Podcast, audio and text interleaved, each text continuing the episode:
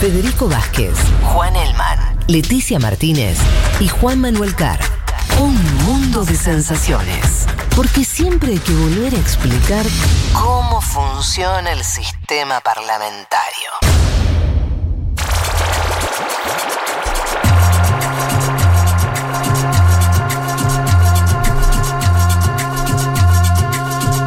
Bueno, ¿cómo seguimos? ¿Cómo Brasil. seguimos? Ah, vamos a Brasil. Perfecto. Brasil. Vamos a hablar entonces, volvamos a la coyuntura, la, la recontra coyuntura. Em, Brasil, Bolsonaro en las calles. Supongo que nos trajiste incluso algún pedacito de, de las cosas que anduvo diciendo. Sí, claro. ¿Cómo? Siempre hay que traerlo, ¿no? Si- mientras se pueda, eh, hay que traerlo. nuestro, nuestro pequeño Trump. Nuestro Trump eh, brasileño, latinoamericano. Sí. Vamos a empezar igual por el día previo. Vamos a contar qué pasó el 7, que se... Yo creo que en este programa anticipamos lo que venía Sí, el claro, 7. hablamos la semana pasada de que se venía el- el- esa fecha. Anticipamos mucho eso. Desde hace semanas, cuando contamos que ya se hablaba de golpe, de, bueno, Sí. golpe no hubo. No. Primera caracterización No. que hay que hacer, golpe no hubo. Y todo ese miedo que había quedó medio ahí. Sí. De que iba a avanzar o que iba, que iba bueno, a ser. discursivamente avanzó y mucho. Ahora vamos a ir a eso. Sí. Primero empecemos con Lula, porque trabajamos la semana pasada también el tema Lula. Sí. Si va o no va, lo trabajaste vos. Lula eh, eligió sacar un video el día previo, el 6, ¿no? Como, a ver, para mí la estrategia, ahora viéndola a la distancia, es le busco poner todas las luces a Bolsonaro el 7, ¿no? Sí. También está otra presunción que es la de iba a ser una movilización más pequeña a la izquierda, no mostrar esa foto. Después está el tema de la seguridad, de bueno, algo que decía Celso Morín en ese- en ese sentido. Eh, eso. Al final lo que me perdí Sí. es. El 7 estuvieron las manifestaciones de Bolsonaro tanto en Brasilia como en San Pablo. Que, Sí. que ahora vas a seguir hablando. ¿Hubo manifestaciones de la izquierda o de los sí, en San? Pablo. más Para, chicas. para mí chica, en San Muy chica, Pablo. ¿no? para, para mí chica en San Mm. Pablo. Eso algo dice. Sí, yo creo que te eligieron eh, No movilizar tanto. no movilizar tanto. Tuvo Fernando Haddad, Mm. subía foto, como que era otro el perfil. Sí. Eh, ¿Vos te acordás que esto, no te quiero interrumpir tanto, pero No, no, porque no. Lo, lo- lo- lo charlamos, ¿te acordás el domingo Exacto. pasado? Y yo decía, y, y alguna parte de esto lo sigo pensando, que es, no se está llevando bien hace mucho tiempo el PT, la izquierda de Brasil con la calle, con la participación. No se ve un Yo músculo te la muy matizo fuerte. esa, porque hace meses nosotros, de hecho, en, Sí. lo- en los, en los videos semanales que hacemos, un día fue un- el, el super pedido de impeachment que presenta el PT, una movilización muy grande en la Avenida Paulista. Estoy hablando hace dos meses atrás. Mm. Sí. Creo que el PT elige, mm, eligió un momento para movilizar Ajá.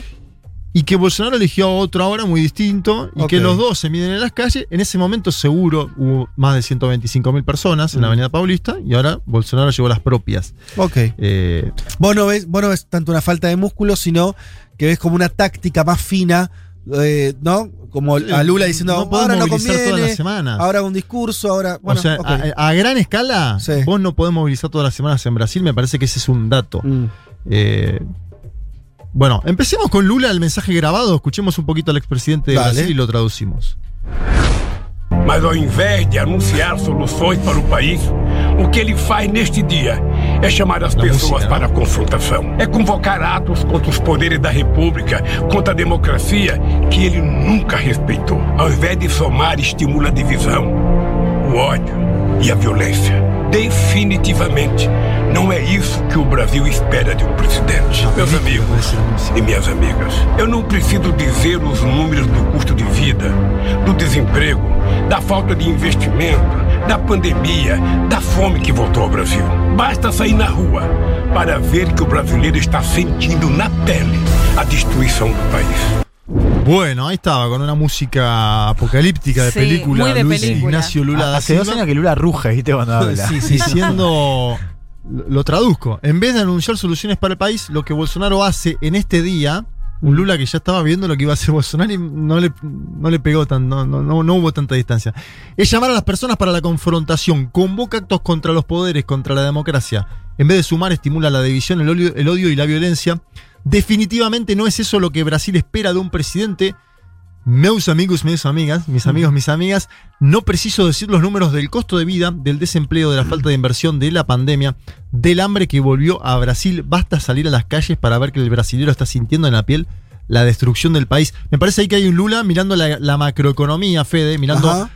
cómo está viviendo el brasilero, que se disparó el precio de la gasolina, Sí. que cuesta conseguir alimentos, que bueno, todo eso Lula lo pone en el combo del 7 de septiembre, grabando un video el día previo, ¿no? Pero igual se mostró el 7 el video, ¿no es cierto? No, 6 a la Ah. noche, el 6 a la noche. Ah, está.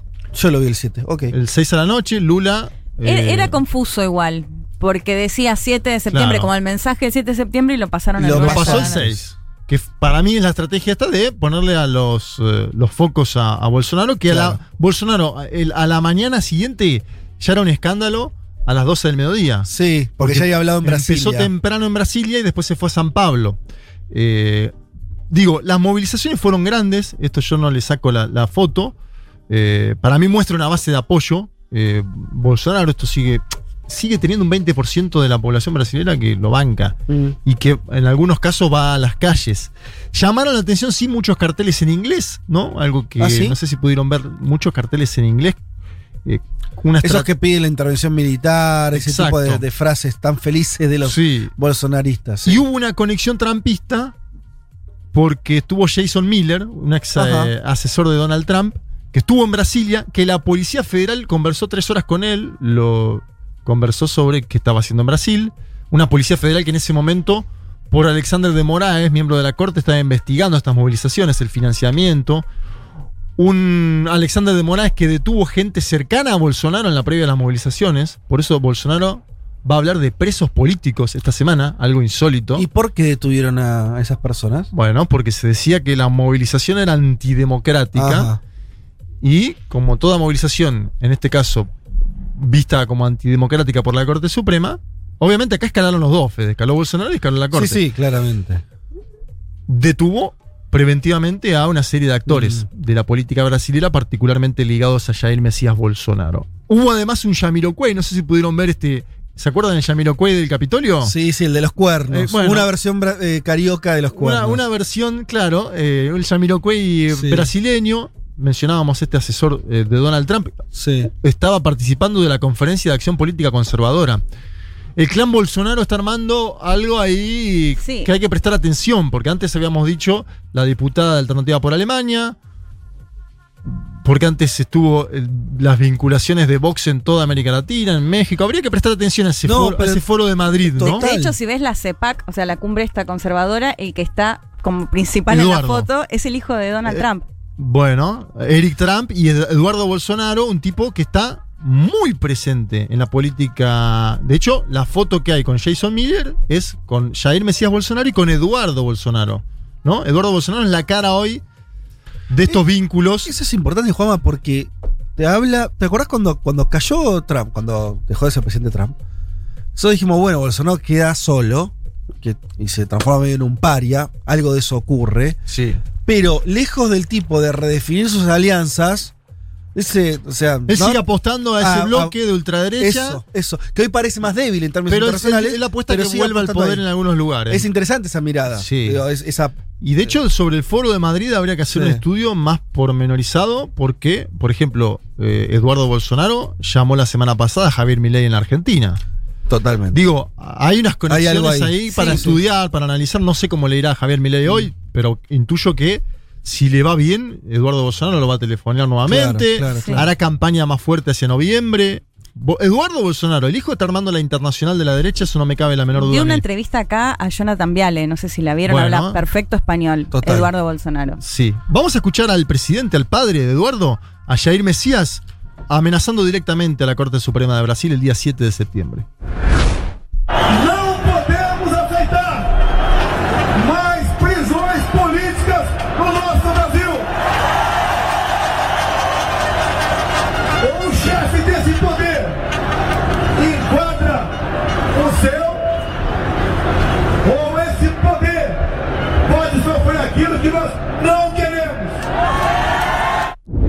Bueno, parece una comedia, pero no lo es. El, el que dice que no podemos aceptar más prisiones políticas en Brasil es Bolsonaro, hablando obviamente de las detenciones que yo comentaba antes por Alexander de Moraes. Digo, parece una comedia porque este señor llega a la presidencia por una prisión política, que Sí, era sí. Luis Ignacio Lula da Silva.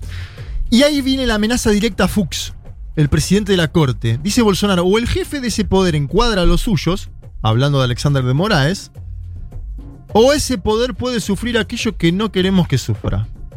No dice qué es. Ese es el tono, ¿no? Del, del macho alfa agresivo. Sí, sí, sí, total. ¿No? Pensé eso Eh, mismo. Después dice, les digo a los canallas que nunca seré preso. Se hablaba en ese momento de si Alexander de Moraes iba a escalar en una Claro, supuesta lo- presión. sí, sí. Algo que sería fuerte. Y después dijo otra frase que también ahí sonó mucho. A partir de hoy una nueva historia comienza a ser escrita acá en Brasil. ¿no? Como un tono fundacional. Y nadie entiende bien, o sea, qué, a qué hecho concreto se No, y dijo, este presidente no cumplirá más en torno a estas decisiones de Alexander de Moraes. Sí. Dijo, no voy a cumplir más con las decisiones de Alexander de Moraes. Esa misma noche hubo cacerolazos en varias ciudades de Brasil. Hubo conmoción en la clase política. En esas horas acuérdense que los partidos, el PCDB, incluso las bases del PMDB, un partido del Centrado, ahora vamos a explicar bien eso, comienzan a debatir el escenario del impeachment. Eso duró unas horas nomás, ¿no? Du- Después se, de- se deshilachó. Duró unas horas porque apareció Michel, el abogado del diablo. Michel Temer. Michel Temer. Eh, eso, ahora vamos a ir a eso. Y aparte, eh, hubo un momento donde el impeachment tomó fuerza porque habló Fuchs, que es el presidente de la Corte Suprema, del Tribunal Supremo Federal, y dijo directamente, son prácticas antidemocráticas e ilícitas. Dijo ilícitas la palabra. Escuchemos un segundo a Fuchs para comprender cómo el escenario del impeachment tomaba color en ese entonces. ofender a honra dos ministros, incitar a população a propagar discursos de ódio contra a instituição do Supremo Tribunal Federal, e incentivar o descumprimento de decisões judiciais, são práticas antidemocráticas e ilícitas, in- intoleráveis. Bueno, ahí está, ofenden a los ministros, incitan a la población a propagar discursos de odio, incentivan el incumplimiento de decisiones, son prácticas antidemocráticas e intolerables. Escuchen el tono, este es el, el titular de la corte hablando así del presidente de la nación. Y dijo, estamos atentos a los falsos profetas del patriotismo que ignoran que democracias verdaderas no admiten que se coloque al pueblo contra el pueblo o al pueblo contra las instituciones. En otro momento además mencionó tres palabras, Fuchs. Dijo crimen de responsabilidad, que es ni más ni menos que uno de los argumentos para llevar al impeachment a los presidentes en Brasil. Claro. O sea, básicamente le dijo, si seguís en esta, estás más cerca del impeachment. Para mí fue una de- para mí le hablaba a la política, Fuchs. Fuchs en ese entonces le habló a la política Sí. y le dijo, muchachos, si ustedes quieren avanzar, tienen acá mi discurso. Yo opino esto. Ahora- es ilegal, Sí. está cometiendo un crimen el presidente y por eso tiene que ser juzgado. Uy, sin es un decirlo. poco, perdón, a ver qué opinamos de eso. ¿No es un poquito. ¿No está un poco inflado todo eso? Quiero decir, ¿qué crimen? O sea. la- Bueno, yo- dice que no va a cumplir más las... Está bien. No sé. ¿Qué sé yo? ¿Qué cosa? El- No, yo escucho, escucho de Bolsonaro, escucho un discurso político a lo Bolsonaro, Mm. Sí. pero lo siento forzado, es que es un discurso golpista. Está diciendo que no le gustan los jueces de la Corte Suprema. ¿Qué sé Sí, yo? a mí más me asusta, A mí te soy me sincera. parece un poco. Perdón, te Sí. cierro con esto. Me parece además un problema. Y acá yo vuelvo que yo veo errores políticos Sí. gruesos del otro lado. Le Mm. están regalando el lugar donde eh, es él contra la Corte Suprema. ¿Entendés? O sea, le están regalando el lugar de, eh, de, de la, de- de- del antipoder. Bueno, reculó también. Sí. Tuvo que ir No, para atrás, Fede. O sea, no, No, no- ya no- sé, me parece, sé. eso te indica Sí. que no fue un discurso normal Mm. si tuvo que ir para atrás. Ahora nos vamos a meter. Yo creo que es la amenaza golpista más grande de que llegó Bolsonaro al poder, digamos. Yo la idea de, de un discurso con el tenor que tuvo es verdad que no cambia lo que pensamos Bolsonaro lo que viene diciendo porque Bolsonaro lo viene diciendo. Sí.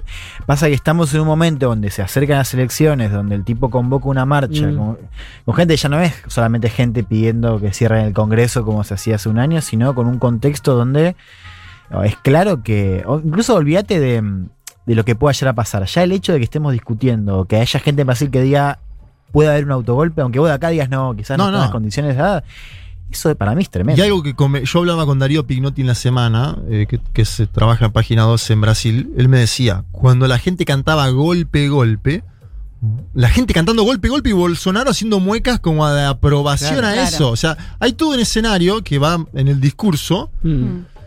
que yo creo que Fede es la primera vez que lo lleva al límite, al límite de verdad. Pero el límite que, es- que, que fue. El límite? ¿Las palabras decís, o o, sea, la movilización todo en sí? junto. Vos La decís que no la movilización. fue- es, es que para mí la, la clave es que hubo, o sea, una marcha, como decía Juan, organizada con tiempo de organización, digo, de antelación, con, con guita. el demás, bloqueo o al sea, Parlamento fue- para que no sesione. Fue un. Bueno, como decía, una entrevista muy piola eh, de Marco Nobre en Sí.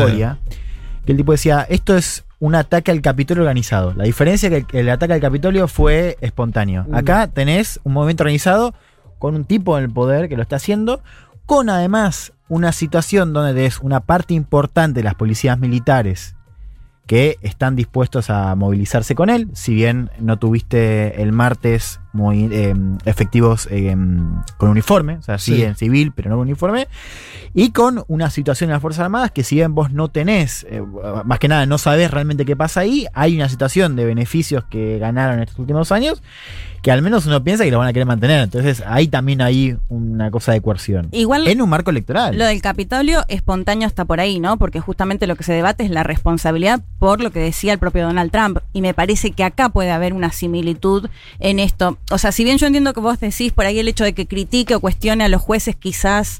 A mí, no me, da un parece- poco, a a mí- mí- a mí me da un poco de peligro cuando se dice. En Brasil está muy eso, ¿no? Como no vayas a hablar mal de un juez. Me, me suena que es un. Si, si estuviera, si, si el signo ideológico fuera distinto, hoy estaríamos diciendo otra cosa. Por lo menos Sí, yo a mí me preocupa más que llame a la, a la sociedad a armarse, por ejemplo. No, bueno, ni Sí, hablar. lo Bueno, hizo. es que un poco lo que. Uno de los resúmenes que, que, que circularon mucho el martes. Me acuerdo uno de, creo que Oliver Stone, que decía. La cosa es así, o sea, el tipo no le da para un, para un golpe, o sea, no tiene la fortaleza de para un golpe, pero eh, tiene lo suficiente para hacer una crisis institucional, digamos, que básicamente se resume en, el tipo está diciendo que a él lo sacan o preso, Sí. o muerto, o victorioso. No, y después diciendo Básicamente que, está diciendo Dios que si pierde no se quiere ir. sacar. Entonces, ¿cómo- entonces la pregunta, claro, es cómo lo sacás, digamos, o sea, cómo, cómo yo sacás un yo tipo creo así? que cruzó un límite porque, por ejemplo, Doria, Joao Doria, un tipo. Sí. Sí. No, no es. Lula, no es Lula. Sí. Mi posición como gobernador es clara y amparada en el derecho y la constitución. El presidente precisa sufrir un proceso de impeachment por los equívocos y por afrontar a la democracia en su discurso en Brasilia. Directamente. Anota eso. Y el PSDB en ese momento es un partido que no era ni oficialismo ni oposición hasta era una cosa medio enclenque. Sí, sí, sí. Dice, a, Sí. a partir de ahora el PSDB es un partido de oposición, dejamos la neutralidad, dice el tipo. Fuerte, firme. Algunos me dicen que también tiene que ver con la movilización en San Pablo, que le molestó mucho esa capacidad de, de Bolsonaro de, de tener la calle en San. Pablo. Y ahí vamos al, al PMDB, porque este es un partido trascendental para entender Brasil. Si, si no entendemos el MDB, no entendemos Brasil. Había dudas, se comenzó a debatir las bases del MDB sobre el discurso de Bolsonaro. El MDB es un partido, obviamente por lo que me comentan, lo que uno va sacando análisis en estos años, muy heterogéneo. Es un partido de cada uno de los estados, un partido nacional, pero que depende mucho, varía. Y tiene dos o tres conducciones nacionales. Y allí tiene, hay alguien con mucho poder en el MDB que es Michel Temer, ¿no? Que obviamente fue aquel que impulsó el impeachment sobre Dilma. No había bases jurídicas en ese entonces, hay que decirlo claramente, las pedaladas y demás. ¿Y Bolsonaro qué hace para terminar con la crisis? Que yo creo que ahí es una decisión muy astuta de Bolsonaro. Eh, porque había salido Fuchs, porque había salido el PCDB. Bolsonaro el 7 de la noche estaba preocupado después de lo que había hecho, porque había un escenario de, de, eh, cacerolazos. El, el 8 de la mañana Bolsonaro le manda una avioneta a Michel Temer a San Pablo, una avioneta, y lo trae a Brasilia. Almuerzan. Directamente Temer, y esto es algo que lo dijo Temer en declaraciones a medios de comunicación eh, en Brasil, directamente Temer escribe una declaración a la nación. Temer, ¿eh? Y Bolsonaro la firma. Lo dijo en Globo TV, en Globo. Temer le escribió lo que tenía que decir. Sí. Para frenar eh, la sangría, para Sí. evitar el impeachment, Sí. para salvarse políticamente, para sobrevivir. Temer aparece ahí como moderador. Punto número uno, escuchá.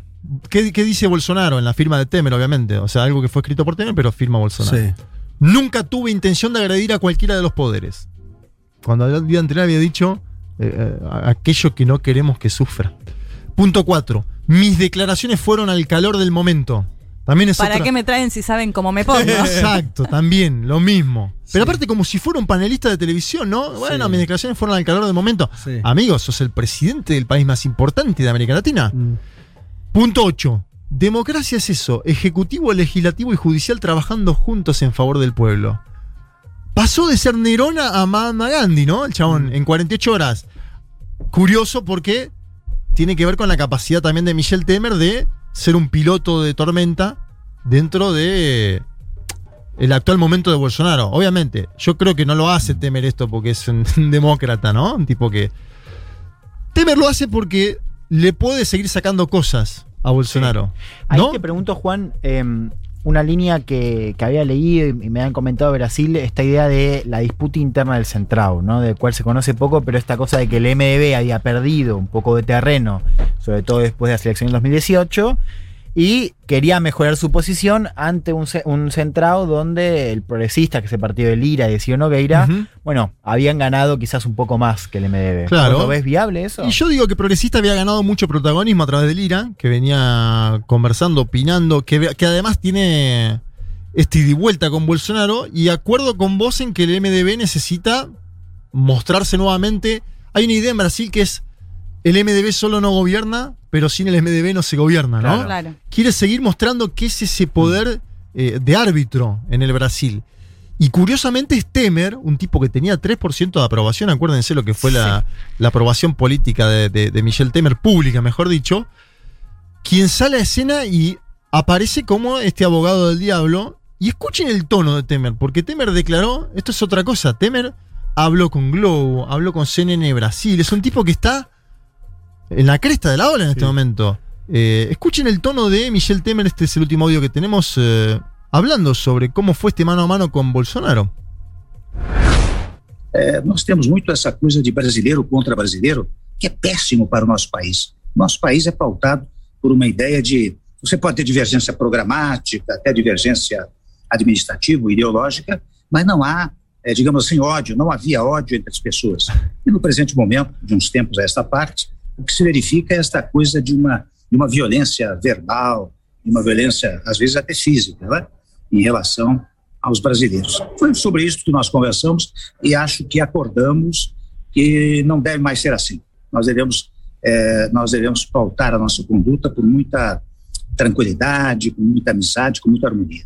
Bueno, ahí estaba, Temer, amor y paz. Esto de brasileño contra brasileño es pésimo para el país. Se puede tener divergencia programática, pero no había odio entre las personas, dice Michel Temer, alguien que... Sí, bueno. Dale, Michel, dale. No te hagas el tonto que te conocemos. Mm. De un tiempo a esta parte se verifica una violencia verbal y hasta física. Sobre esto acordamos con Bolsonaro que no debe más ser así. Debe ser con tranquilidad, con armonía. Bueno, después de este comunicado emitido por Jair Mesías Bolsonaro, la Fiespi, es decir, los industriales paulistas que habían participado también en el impeachment a Dilma, Sí. que lo habían, ¿te acordás? El pato de la Sí, Fiespi, claro. todas esas escenas. La Fiespi sacó un comunicado también pidiendo el entendimiento de poderes. Ajá. Me parece ahí que hay todo un sector de la élite económica brasilera, Sí. de los partidos políticos Tradicionales, tradicionales sí, que le dicen Afloja. aflojá porque nosotros tenemos la decisión de avanzar o no avanzar. Lo cual es muy sintomático que no haya, que no se haya roto, digo, porque vos el martes viste todo lo que pasó en las calles, viste de repente la reacción de los partidos que contabas vos, pero incluso también partidos más chicos. Bueno, el, propio MDB salió a filtrar que podía apoyar un impeachment, Claro. los empresarios, y en dos días está bien, tenés un- una carta, tenés un, un viaje de Temer, pero digo, que esto no rompa nada, quizás es un poco naif lo que digo, pero esa en dos días hoy parece como, no, como que no pasó nada. Bueno, como- pará. Y en el medio hay otro factor que acá se le puede encontrar cierta similitud con Cristina Fernández de Kirchner en la vicepresidencia, que es el vicepresidente de Brasil, Hamilton Mourao, ¿no? Es decir, cualquier impeachment deja a Hamilton Mourao Mm. al menos un año en el poder, Claro. modificando el escenario Sí. por completo, tanto para Bolsonaro, para Lula, para todos, Sí. modificando el escenario por completo. Entonces, también hay ahí una decisión de una parte de la elite, del establishment, de decir, che, estamos jugando con fuego hace tiempo, este proceso dejemos que continúe al menos un tiempo más y que se mida en elecciones. Si Lula va a volver, que sean elecciones. Si Bolsonaro puede ganar, Claro, es, es que es que para mí ahí está el tema de la clave interpretativa, un poco vinculado a lo que decía Fede al principio, o lo que preguntaba. Que es. ¿Alguien piensa que no se va a prender fuego Brasil en un año? Digo, Mm, eh, no, todo, bien, o sí, sea, claro. eh, uno no puede preverlo, no sé. pero digo, yo lo que digo es que acá estamos viendo con claridad un tipo que te está diciendo con todos los elementos que él la va a intentar pudrir. Que está digamos, dispuesto a pudrirla. Claro, pero y que, digo, Eh, él- es su forma, yo creo sea- que es el, el tema es que eh, eso es su poder. O sea, el temor, ¿se entiende? Como Sí, el- sí, la, generar- la- la cuestión potencial de que el chaval la puede llevar a pudrir, en realidad es uno de los pocos poderes que Supervivencia actual, Sí, es que para mí no es, entiendo, comparto, pero no es, para mí no es lo único que está en juego hoy. O sea, claramente hay una narrativa anti-establishment y demás que, que a Bolsonaro le sirve, lo hemos visto desde que llega, incluso desde antes de, de su llegada al poder. Ahora, eh, yo creo que no hay que perder de vista lo que, lo que está desplegando. Digamos. Es una situación donde, insisto, vos no tenés hoy el, el- el apoyo fáctico para un golpe de Estado, me parece. Pero sí claramente para una situación de crisis institucional, en un contexto donde vas a tener una elección polarizada con, Mm. con Lula y una elección de Bolsonaro ciertamente tiene las de perder. Entonces, digo, eh, entiendo ese cálculo, incluso ese cálculo lo podemos trazar también para la izquierda. Dice, bueno, que es un poco lo que veníamos conversando ya hace un tiempo, que es bueno, ¿qué me conviene? ¿Cuánto le conviene a un impeachment hoy Claro, a ¿lo Lula? saco morado o dejo que se gaste Bolsonaro diciendo, lo dejo hablar? Es que, digo, suena sensato, Sí. yo lo, lo que pregunto es, eh, ¿quién puede pensar que Brasil está encaminándose un año normal en términos institucionales? No, no, nadie, ya, de- nadie, ya dejó de ser normal hace dos años. Sí. O, o incluso, Más. digo, ya que estamos con Temer, digo, Sí, no es 16, normal lo que pasó con 16. Dilma. Estamos de acuerdo y tiene mucho que ver con lo que vemos ahora.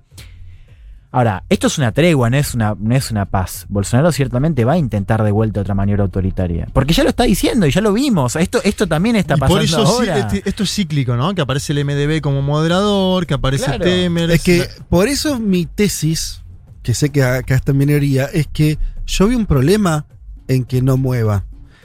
Esperar, la situación de, de déjalo hablar. Me- no, conviene el desgaste, entonces, y Lula, Mm. o sea, como si estuviéramos viviendo en un mundo donde Lula espera las elecciones porque tiene 50 puntos. A mí me parece esto una locura. O sea, a un tipo así, y dado este escenario, le tenés que ganar en todos los frentes, lo tenés que tratar Claro, de echarle gobierno, eso- tenés que eh, ocupar Bueno. la calle. Sí, yo digo lo mismo, ¿eh? lo- Yo por no estoy digo. viendo que esté pasando eso. Claro. No, no, es que Todas, claro. todas jugadas de La palacio. idea- se no, ven, incluso ¿viste? en todo sentido, digo, también el- es a los em- digo, hay también una apuesta con Bolsonaro, digo, que se los van a llevar puestos, digo, a los empresarios y a los sectores de poder. Eh, Está bien que no es, no es un bloque homogéneo, pero, Mm. o sea, los tipos dicen, no, no, ahora está, está calmado. Digo, En, un- en, en dos meses puede, se puede quemar todo de vuelta. Y Sí. además hay una cosa que vos lo decías también, o sea, es el país estallado a nivel económico, una fiebre inflacionaria, una crisis hídrica, con todo disparado. Yo creo que las discusiones ya en el MDB, en el PCDB son distintas, que el impeachment eh, suena muy diferente a como sonaba hace dos meses. Hace dos meses parecía algo solo del PT. Y ahora No, est- claro. estos muchachos del movimiento Brasil Libre están movilizando por el impeachment. Son los que, Mm. los que movilizaron en las calles contra Dilma en aquel entonces. Y Temer entra en escena como un moderador también porque Temer fue el que nombró a Alexander de Moraes en la Corte Suprema. Entonces tiene capacidad de negociar ahí, Fede. Me parece Bien, que bien. Bolsonaro pasó un límite que vamos a seguir viviendo, como dice Juan Elman, semanas complejas, complicadas, que él asume que tiene que bajar un cambio, pero hay que ver hasta dónde ese cambio, ese bajar un cambio es algo que cree, que siente esto de los poderes, o si es un momento donde cree que tiene la soga al cuello eh, ante el peligro del impeachment. Esto lo veremos en las próximas semanas. Me parece que fue una semana muy complicada para la política brasileña y que vamos a seguir con una crisis institucional de acá al menos hasta el año 2022 sin lugar a dudas. Muy bien, de acá nos vamos escuchando un poco de música. ¿No? ¿No, no, no escuchamos música? ¿Vamos derecho? Bueno, hasta a donde usted diga, señora. Hasta las 3. Federico Vázquez, Juan Elma, Leticia Martínez y Juan Manuel Carg hacen un mundo de sensaciones.